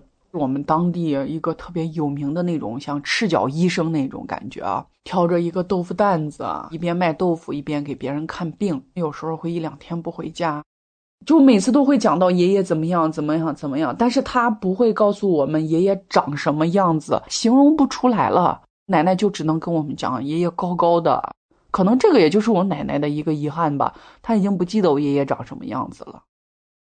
杨鑫说：“小的时候，因为家里条件不好，没机会照相，看到其他小朋友家里的相册满满当当，有满月、周岁的纪念照，而自己没有，总觉得有些遗憾。高中毕业之后，他选了摄影专业。奶奶年纪大了之后，他带着学校的黑白胶卷给奶奶拍了很多张照片，拍奶奶因为缠足而变形的小脚，拍她因为常年劳作满是老茧和裂痕的双手，还拍了一张奶奶的单人肖像照。”我就跟奶奶说：“我说你太阳也特别好，你站在咱们那个墙头，我给你一个人照一张照片。”奶奶就是一笑，然后把身上的土灰拍拍，衣服拉拉，说：“行嘛，来我站站，我娃给我照。”然后笑得特别开心。真的那个时候就想着害怕我奶奶有一天不在了，再也不能记录她这些，所以就拍的特别认真。那个照片是我自己手冲的，后来把那个底片扫描再做放大的照片的，十六寸的照片，我洗了三张，每家都一张。照片拍完不到两年，奶奶去世了，那张单人肖像照就成了奶奶的遗照。杨鑫说，下葬的时候，照片就摆在奶奶的坟头。杨鑫抓拍了一张照片，传到博客上，起名叫《天堂里的微笑》。参加工作以后，杨鑫走访拍摄了不少商洛的山区老人。二零一七年，他成立了商洛彩虹公益中心，利用工作之余的时间，给山区六十五岁以上的贫困老人免费发放羽绒服、羊毛护膝、护腰和羊毛袜子，帮他们挨过山里格外寒冷的冬天。杨鑫因此走进了更多的老人家里，他也有了一个意外的观察：在手机照相已经普及到成为很多人举手之劳的今天，商洛山区的老人依然把照相当作奢侈，他们的家里几乎没有任何照片。给老人免费拍遗照的想法，也是在这个时候在杨鑫心里有了雏形。就有一次，我把衣服送到一位老人家里面。你进到门门里面去，它就是一个土灶台，烧的柴火，家里面就是那种，嗯，烟熏火燎的那种感觉。然后灶台就连着他的土炕，大门正对面的柜子上面摆放了一张白纸板，写的谁谁谁之牌位，前面放了一个香炉，看得出来平时有人祭奠他，因为香炉里面还插着烧完的那个香屁股嘛。我就问，当时问那个奶奶，我就说，那家里您老伴儿去世多长时间了？他说，哎，有有有十多年了吧。我说，那您还记得他长什么样子吗？当时老人就笑笑，很尴尬的那种笑吧，好像感觉就是已经不记得了。我就说，那有照片没有？他就说了一句，哎，山里人谁还照相？当时就感觉好像照相这件事情对他们来说很奢侈啊。商洛市，它位于，呃，陕西的陕南，地处秦岭腹地。传统的一个说法就是八山一水一分田，有八份是山，一份水，一份田地。呃，我们在城区还能稍微开阔一点，你要到那个山区里面去哦，家家户户都是依山而筑，就是像这样子的地形特别的多。你必须要去赶集才能买到很多东西，但是很多它集市上它就没有照相馆，它只是卖东西，单纯的卖东西。然后你要想真正的拍一张像我们那个标准的照片，十二英寸的大的激光照片，那要去市区才能拍得到。有的离得近的乡镇的话，可能他坐公交车就，呃二三十分钟就到了；离得远的，他要翻一两座山。才能到他们那里，可能一天就通一一班公交车。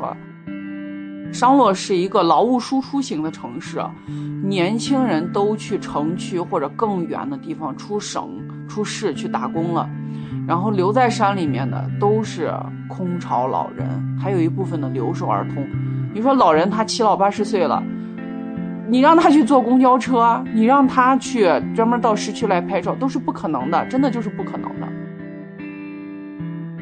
杨鑫说：“山里面有智能手机的老人少之又少，他们用的大部分都是没有照相功能的老年机，平时的用处就是打手电、听广播、接听孩子们打回家的电话，而更多的是没有手机的老人。照相的机会来之不易，但这并没有让他们失去对拍一张照片的渴望。”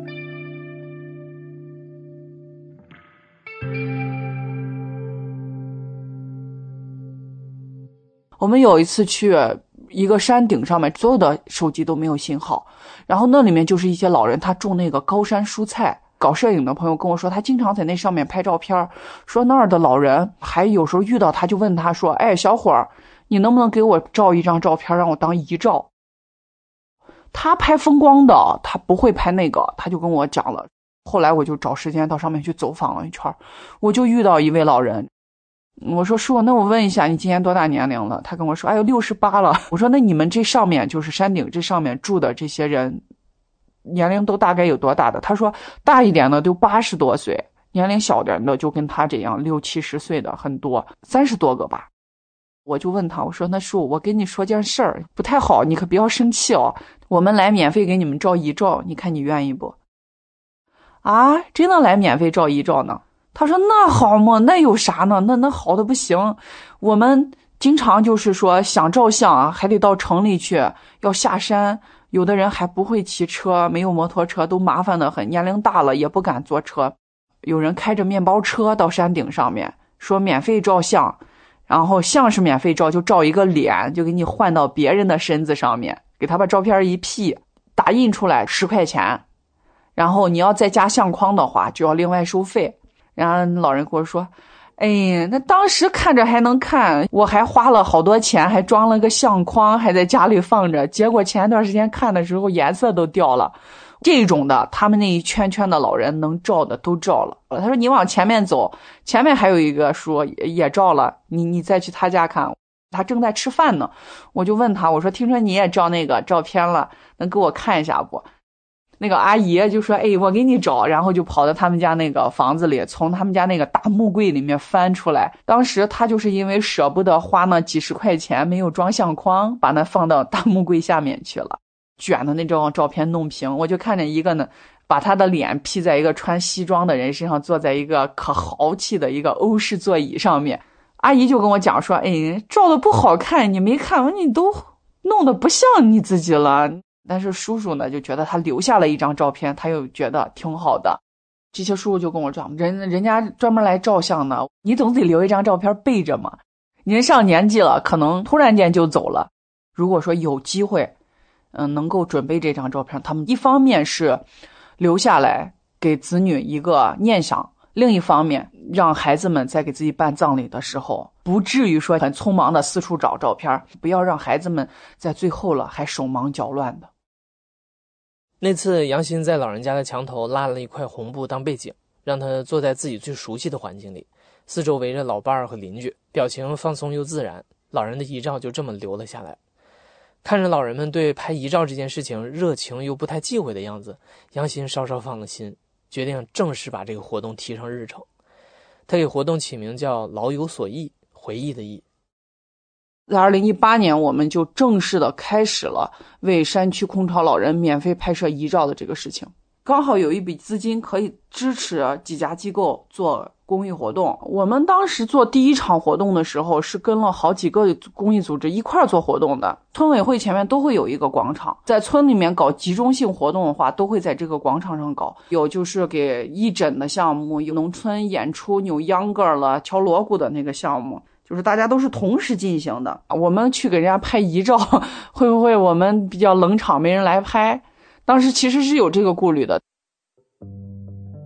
当我们把这个背景啦、现场布置做好以后，有老人来问我说：“听村上说你们这儿照相呢，还是免费的，是不是？”我们就说最后给你们照的十二寸大照片，还要给你们送来，都不要钱的。然后那老人就可高兴了，就拿身份证在排队。我们当天从早上的九点钟一直拍到了中午的两点多，第一天就拍了三百多人，我们队都排十几米、二三十米的那种长度去拍，而且是人挤人的那种排，我们就害怕把老人挤倒了，这就麻烦了。最后旁边做活动的机构，他们的志愿者都过来给我们帮忙去维持秩序。这中间呢，就很多老人，他是拍完以后，他回去叫他的邻居。邻居又去叫他的亲戚，自己拄着拐杖慢慢来的，还有的老人住的比较偏远，没来参加活动，有他们家的亲戚稍微年轻一点的，骑摩托车带来的，骑三轮车带来的，还有推着板车来的，都有，就是为了拍一张照片。我们支背景架嘛，就是专门在外面拍照的那种，底下是三个腿的，然后一面是红，一面是蓝，两种颜色。老人喜欢红颜色，你就在红颜色这边排队；你要喜欢蓝颜色，你在蓝颜色那边排队。绝大多数的老人都选择的是红色的背景，他们觉得这是个喜事儿，红颜色喜气。尽管现场的志愿者们在和老人沟通的时候，一般不会直接说拍遗照，而是会用老人照、老照片这种在当地委婉的说法，但杨鑫发现。来拍照的老人们对照片的用途都心知肚明，谈到死亡也没有什么忌讳。我们拍摄现场比较欢乐，我们两边都有志愿者去给帮忙收拾头发、整理衣服，给老人一方面把衣服领子上面的脏东西、灰了什么刷掉，另一方面就是头发乱的要要喷水，然后专门给他梳整齐了。他老人会穿很多层的衣服，五六层、七八层的都有，一一个一个给他收拾整齐。当他一坐在凳子上面，就跟个小孩子，然后坐在那里，他手也不知道是放在腿上好，还是放在呃耷拉下去好。有很多老人，他我让他手放下去，肩膀就是平的嘛，然后他那手就伸的长长的，然后就是手指都伸的直直的，用可用劲的那种坐着。我就跟那个老人就讲，我说，哎，叔，你放松，你别用劲儿，照相又不疼，你怕什么？他们就一笑，他说，哎，没照过。要是有的老人他过分紧张的话，我甚至会拍十多张、二十多张照片，我就调一张他最自然的照片。旁边老人就会帮我们逗他说：“你个老怂，你还不赶紧笑，把娃照的都累的。你再不笑好一点，你娃把你相片到时都给你扔了。”才拍照那个老人就会立马转过头去回他一句。哎，你到时候也不让摆那儿，让人给你扔了 去。反正就是那种互相在那儿打趣，互相在那儿逗的那种。他这个氛围就是这样，大家都来了，你来拍，我来拍，然后大家互相一看，反正你也要死，我也要死，为什么不能开心一点呢？老人们对于死亡坦荡的态度，或许和商洛当地的风俗有关。杨鑫说，在他们那里，死亡是一件需要提前准备的大事。我不知道别的地方什么样，我们这里。去世了还会放鞭炮的，六十岁以上都叫喜丧了。对，年龄越大办的会越隆重。老人在过了六十岁以后，就会为自己提前准备好棺木，还有去世以后穿的衣服什么。我在山里面去很多老人家里，你都能看到他的那个棺木，他是早早的就准备好了，或用塑料布，或用其他的什么东西遮盖着，他就跟他的棺材住在一起。做好以后，他们还会请客吃饭。亲戚朋友会去，他们把身后事全部都准备好了，反而会村里人觉得说这家的儿孙都很孝顺，老人也过得很圆满。如果说有的老人他没有准备这个，他突然间去世了，村里人反而会觉得你看他家什么都没有准备，会让人觉得很匆忙，会被人笑话的那种感觉。几乎没有老人会对遗照提要求，拍好之后，杨鑫团队会对照片进行一些后期处理。之后才会批量送去做激光冲洗和相框装裱，后期处理以自然为主，大部分只是简单做些对比度、色阶上的调整，但也会有一些特殊情况需要更精细的修复。有的老人他不是经常会干农活嘛，他们会到山里面打柴干嘛的，脸上会被划伤，我们会把伤疤修掉。再一个就是口眼歪斜，就是因为中风的原因。其实老人呢，他根本就不知道照片可以修。然后是，我们就跟他说，你要是愿意让我们给你修，我们就把照片给你修的美美的，跟你原来一样。我印象中有一次我们送照片，就就有一个老人，他是缺了一只眼睛，我们把照片给他修了，然后他们的邻居都在那说，哎天呐，还有这个技术呢，跟你原来都一样。那老人真的可开心了，一方面是别人的赞美，一方面他自己看到一个完整的自己，嗯，那种欣慰吧，可能只有他自己知道。原本啊，杨鑫只是想通过拍遗照这件事儿帮老人们圆一个梦，让他们在有生之年能不费劲的就拥有一张满意的照片。但接触到老人多了，他渐渐发现这件事儿给很多老人带来的不只是一张照片那么简单。你去到山里啊，你就会感觉到特别安静，没有嘈杂声，只有在吃饭的那个点儿，早上十点钟左右和下午的三四点钟左右，你看。有有树下面或者谁家的那个院子口会聚集一些老人，他们都端着自己的饭碗在那块儿说着话吃着饭，然后平时就你就看不到，他们都是要不然在自家的田地里面干农活，要不然就是房前屋后做柿饼了、摘柿子了、挖的一些中药材回来再晾晒。在我们这里，六十岁真的是还是村里面的顶梁柱、壮劳力。我们拍照的时候就遇到六十八岁的老人还在工地上面打工，匆匆忙忙的说：“你能不能给他先拍？他还给人家正在和水泥呢，脸上还有那水泥印子，手上都是水泥。”前两天我们这儿不是做柿饼，我去山里面，八十岁的老人还从梯子上面爬到树上面摘柿子。我说：“那你都这么大年龄了，这么危险，你为啥不等儿女回来做？”他说：“这。”疫情，孩子都在外地，回不来，再加上娃还要照顾自己的娃，哪能顾得上家里这些活儿？他自己慢慢的加下来多少是多少，能做多少是多少。过一段时间，人家就有人上门收购，卖了都是钱。他们就是自己只要能动，他就不会停下来，他都在做一些力所能及的事情，他都是给儿女减轻负担。我就说，那你想娃不？他说：“那个想了就看视频。”我说：“你还会看发视频啊？”他说：“哎呀，娃发过来，我光会接。”杨鑫和团队每次到村里拍遗照、送照片，老人们都会趁着机会赶过来，现场总是难得的热闹。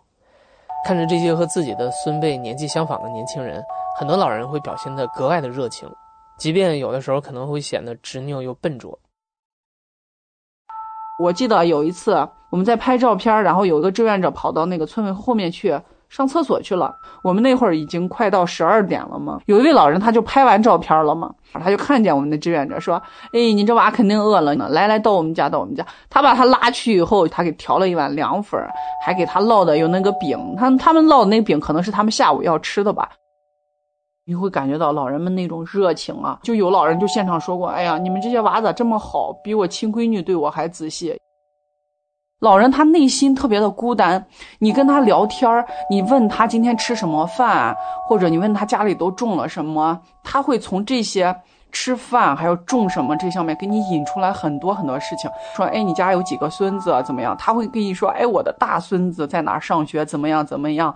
我的二孙子怎么样怎么样怎么样？说起来那些孩子，他脸上都是笑的特别开心，因为平时没人跟他去分享这些。我们发完照片，他们也不走，一定要在那好像要多待一会儿。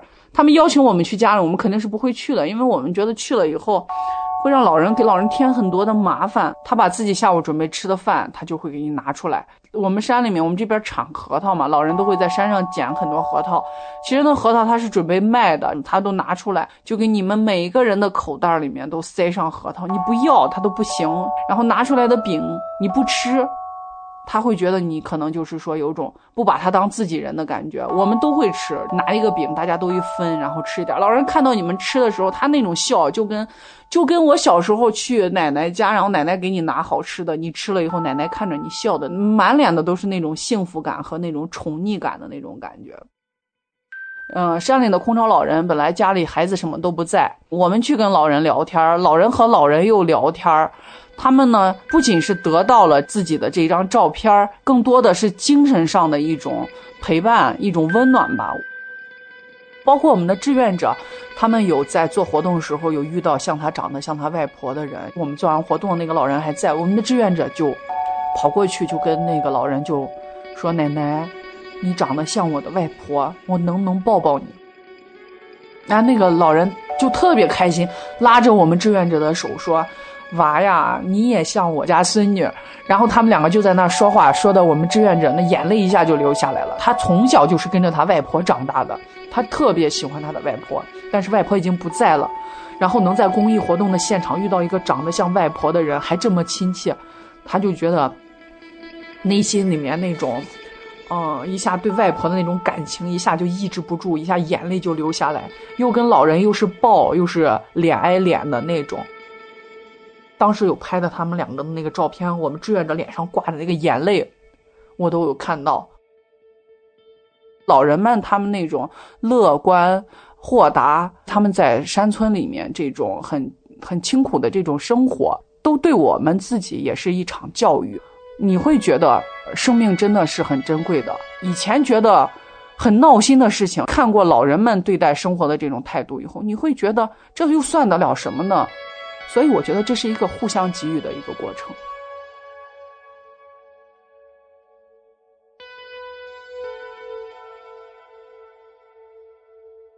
和拍摄一样，把遗照送到老人们的手中，是杨鑫心里想的另外一件要紧的事儿。第一次做活动，他们没有什么经验，把三个村子的照片集中制作好，才一起送回去。但那个时候离照片拍完已经过去三四个月了。发照片的时候才知道，其中有四位老人已经离开了人世，没能等到自己的遗照。在那之后，为了避免遗憾，每一次拍摄完成，杨鑫和团队都会在一个月之内把照片送到老人手里。特别的是，他们不会挨家挨户的去送，而是要先在村里办一场遗照展览，展架上用铁丝串起来几百张十二寸大小、金色边框的遗照，映着红色背景上老人们灿烂的笑脸。笑脸的主人们因此聚在一起，这个时候的杨鑫总爱在一旁观察他们的反应。因为山里的老人，像这种七十多岁啊、八十多岁的老人，我我可以不夸张的说，有的人他就是在一起聊天儿以后，可能是这辈子最后一次见面，因为谁也都不知道他什么时候会离开。我们希望给他们有一次交流的机会，有一次能够怎么说呢？就跟相当于开了一次茶话会一样，大家聚在一起，乐呵呵的比一下谁的照片好看。山里面的那个安静的小村庄，突然间热闹了起来，那种感觉。发照片的时候，他们都会给你说谢谢啊，把你们害的啊这种话。其中有一位老人，我记得很深刻啊，他脸上有一块胎记，然后他当时拿那个照片，都走了两步了，又回来跟我说：“这些娃这么好，跑那么远来给我们把照片照了，还给我专专门送来，还一毛钱都不收。我啥都没谢的，我就给你们唱一段秦腔。”然后他就站在那个小广场上面，他就开始唱开了。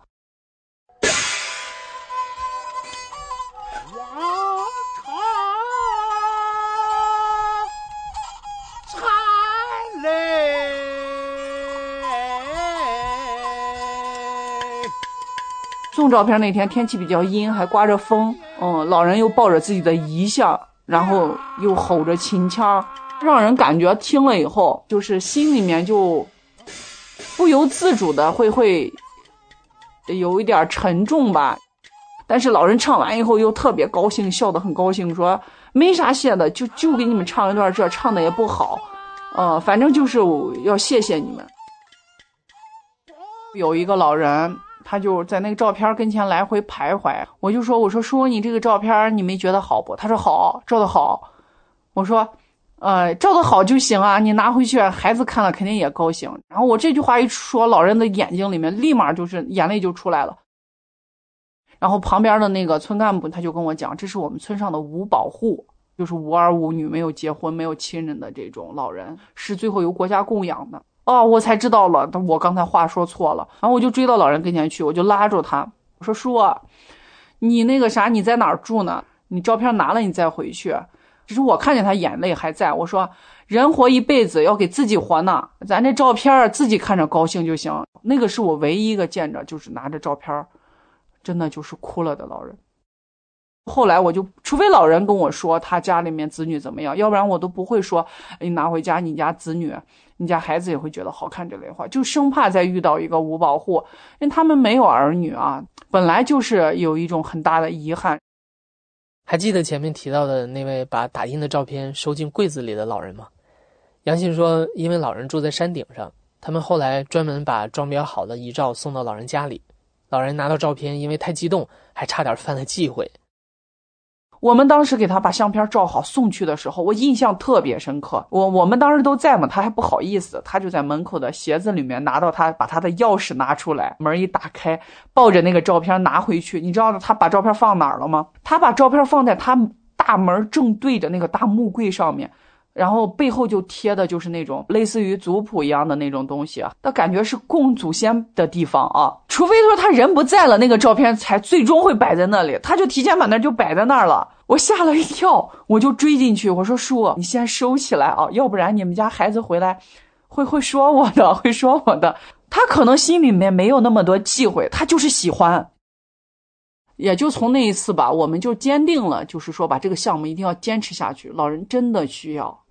一张照片虽然说真的很薄啊，但是它承载了老人这一辈子所有所有的回忆。他们不想让别人忘记他，尤其是他养育了几十年的儿女，能有一张照片把他最好的这一面定格下来，留给他的后人。孩子们在逢年过节给他祭奠他们的时候，能看着他。现在这种笑意盈盈的样子，肯定满脑子都是他们在一起生活时最美好的那些回忆。就说能给他们拍照片也让我觉得我这个是我人生中的一大幸事吧。不是说那种成就感，就是有一种好像这辈子终于做了一件，嗯，自己又喜欢，然后也能让别人喜欢的事情。拍遗照这件事儿，杨鑫和他的公益团队已经做了四年。每次去村里做活动，杨鑫都会习惯性的拍些照片和视频，回来以后上传到抖音。一开始只是像发朋友圈一样简单记录，没想到在今年四月，其中一条给老人拍照片、送照片的视频被媒体看到报道了。在那之后，抖音的评论区就涌入了大批来自全国各地的网友，有的想请杨鑫到自己的家乡给老人拍照，有的写下了自家老人们的故事。杨鑫也意识到一张遗照的意义。似乎又多了一些。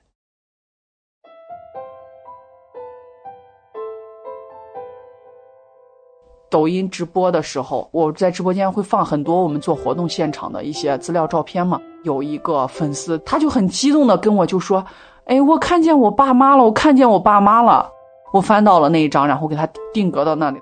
我我说你是我们商洛的人吗？他说是，我人现在在外地呢。你们给我爸妈拍照的时候，我爸妈身体还好，拍的特别精神。这四五年父母身体不好了，幸亏你们当时给我父母拍了，要不然的话，我觉得现在要拍出来肯定没有以前这个效果好。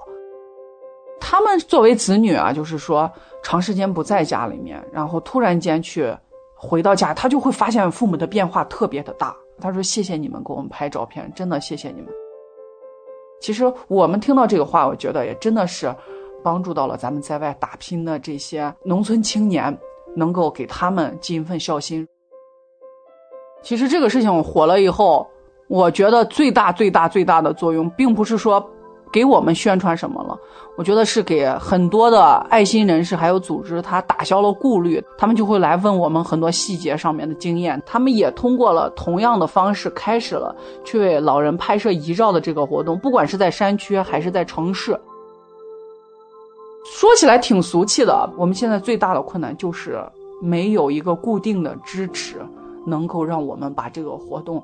就是没有后顾之忧的情况下继续做下去，这是我们最大的困难。因为我们是一个，呃，兼职在做这个公益活动，我们每一个人都有自己的事情，或者是家庭主妇，或者是个体工商户，或者就像我是一名记者在上班。陕西商洛这样一个小山城里面，我们的经济收入也是有限的，我们要筹款，筹多少款，我们才能做多少事情。你不可能，你一直靠依靠你你自己筹款。你一个小机构，你能筹多少钱？就只能说依靠基金会的大项目，依靠于抖音公益这样的平台的支持。四年多时间了，我们才拍了近三千位老人，需求还是更大一些吧。众多的这个山区老人面前，我们只是做了九牛一毛的一个事情。我们希望能够拍更多的老人，首先就是把我们商洛山区的这个老人，就是继续拍下去。然后制定一个标准吧，什么样的质量，包括就是说冲洗工艺是什么样子的，我们希望大家都按这个标准去做。毕竟就是，呃，给老人留的是最重要的一张照片，我们希望它都是不掉色的。像杨鑫这样在抖音分享自己公益故事的创作者还有一万多人，他们也通过字节跳动公益平台为自己的公益项目进行筹款。字节跳动公益平台在抖音、今日头条和西瓜视频已经上线了一年，截至二零二二年十月底，一共有九百八十六个公益机构入驻，上线了一千三百零一个公益项目，累计超过一点一亿人次参与捐款。你可以通过字节跳动公益平台关注和支持更多像杨鑫这样的公益内容创作者，一起把善意连接起来。你现在正在收听的是亲历者自述的声音节目《故事 FM》，我是主播哲。本期节目由杰一制作，编辑野捕，声音设计孙泽宇，混音孙泽宇。关于拍照，如果你也有想讲的故事，欢迎在评论区里给我们留言，或者点击故事征集给我们投稿。感谢你的收听，咱们下期再见。好了，马上九点钟了，我们今晚黄金时段的华语播音也将告一段落。怀卡托华人之声在这里祝愿各位听众圣诞节快乐。我们将在下一个黄金时段如约在空中电波相会。怀卡托华人之声，音质天成，悦动人生，伴我随行。怀卡托华人之声，音质天成，乐动人生，伴我随行。You are listening to Waikato Chinese Voices. Follow our radio, share the world. 您正在收听的是 FM 八十九点零。怀卡托华人之声广播电台节目，我们在新西兰为您播音。For more episodes, use the accessmedia.nz app for iOS and Android devices, or subscribe to this podcast via Spotify, iHeartRadio, or Apple Podcasts. This free FM podcast was brought to you with support from New Zealand On Air.